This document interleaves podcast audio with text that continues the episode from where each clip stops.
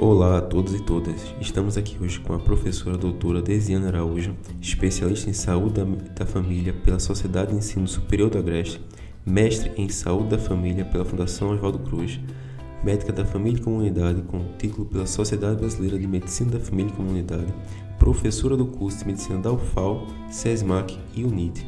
Iremos então falar sobre a estratégia de saúde da família na coordenação do cuidado de indivíduos com sequela da Covid-19. Oi, pessoal! Eu sou Deisiane, como Gibson falou, sou médica de família e comunidade e docente do curso de medicina. Quero agradecer o convite de estar hoje aqui para falar um pouquinho com vocês sobre estratégia de saúde da família.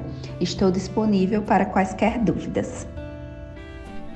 Bom, vamos para a primeira pergunta. Sabe-se que a Covid-19 é uma doença multissistêmica de alta mortalidade de 0 a 10, qual a importância do segmento do paciente com sequelas dentro da atenção à saúde e por quê? Concentue bem o tema, porque talvez as pessoas não estejam muito por dentro dessa necessidade. Então, Gibson, a gente está enfrentando hoje em dia uma pandemia, essa pandemia do Covid-19.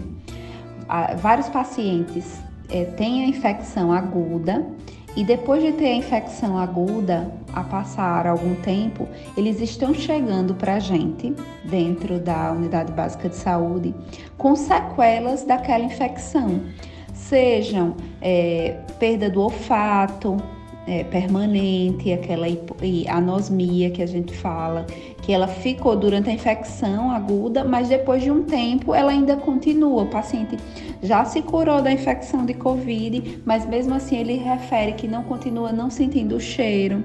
Tem muito paciente que está chegando para a gente com falta de ar, a dispneia, depois de ter passado da infecção aguda de vários meses. Tem um paciente que já se passaram mais de cinco meses que teve a infecção é, e, e, ainda continua com falta de ar.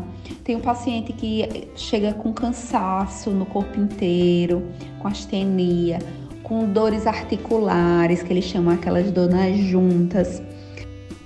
A partir disso, então, como tem sido feito esse manejo aqui no município de Arapiraca? Como tem sido a, a experiência de referência, contra-referência e tudo mais? Então, a gente está recebendo vários pacientes com sequela de Covid-19. Muitos pacientes a gente consegue resolver aquele problema dentro da estratégia de saúde da família.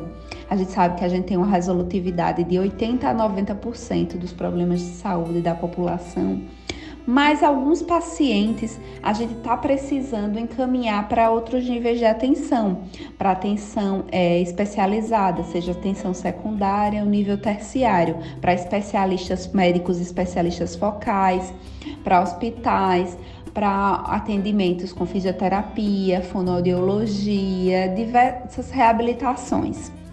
E o que é que está acontecendo? Muitas vezes a gente encaminha esse paciente para outro nível de atenção e a gente não recebe uma contrarreferência daquele encaminhamento que a gente fez. E acaba que quando o paciente retorna para a gente na unidade básica de saúde, a gente não sabe o que foi feito com aquele médico especialista focal.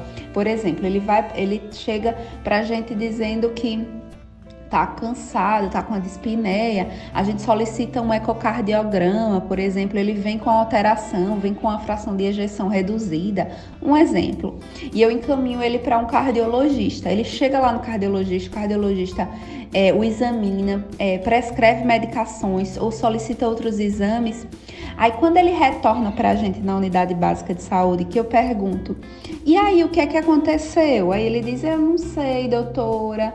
Ele pediu um exame, passou um remédio, eu disse, cadê o remédio? Ele disse, eita, não trouxe.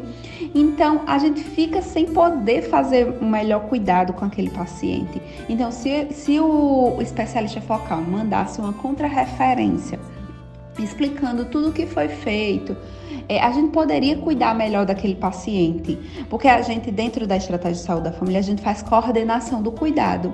O paciente vai pra, pode ir para diversos especialistas focais, mas ele retorna para a gente e é a gente que junta aquele cuidado todo. A gente tem vários pacientes que fazem uso de polifarmácia, usam mais de cinco medicamentos. E às vezes ele vai para um médico, vai para outro. Aí, às vezes, o, o médico diferente prescreve o mesmo tipo de medicamento. Eu já recebi pacientes usando omeprazol prescrito por um médico e pantoprazol usando também ao mesmo tempo prescrito por outro médico. Quando ele chegou para mim, que eu fui juntar tudo, eu disse: o senhor tá tomando a mesma medicação, a mesma classe, só porque tá com nome diferente, foi prescrito por um médico diferente. Então, a gente que junta esse cuidado.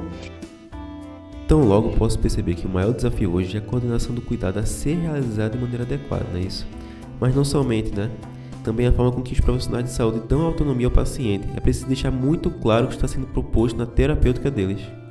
Então, e isso, isso já existia antes, a gente já sofria com a coordenação do cuidado, com a ausência de contrarreferências, e agora na pandemia isso ficou gritante. A gente está recebendo o tempo todo pacientes com sequela de Covid-19, que a gente encaminha e não recebe essa contrarreferência.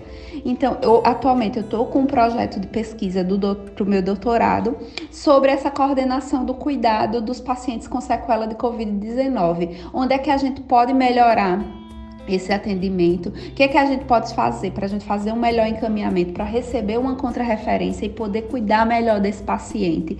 A falha está sendo na atenção primária à saúde, está sendo na atenção secundária, está sendo dos especialistas focais, está sendo da gestão que não é, orienta a esse retorno do paciente com essa contrarreferência. Então, eu quero saber onde é que está o problema para que a gente possa atuar melhor e ter um melhor cuidado dos nossos pacientes.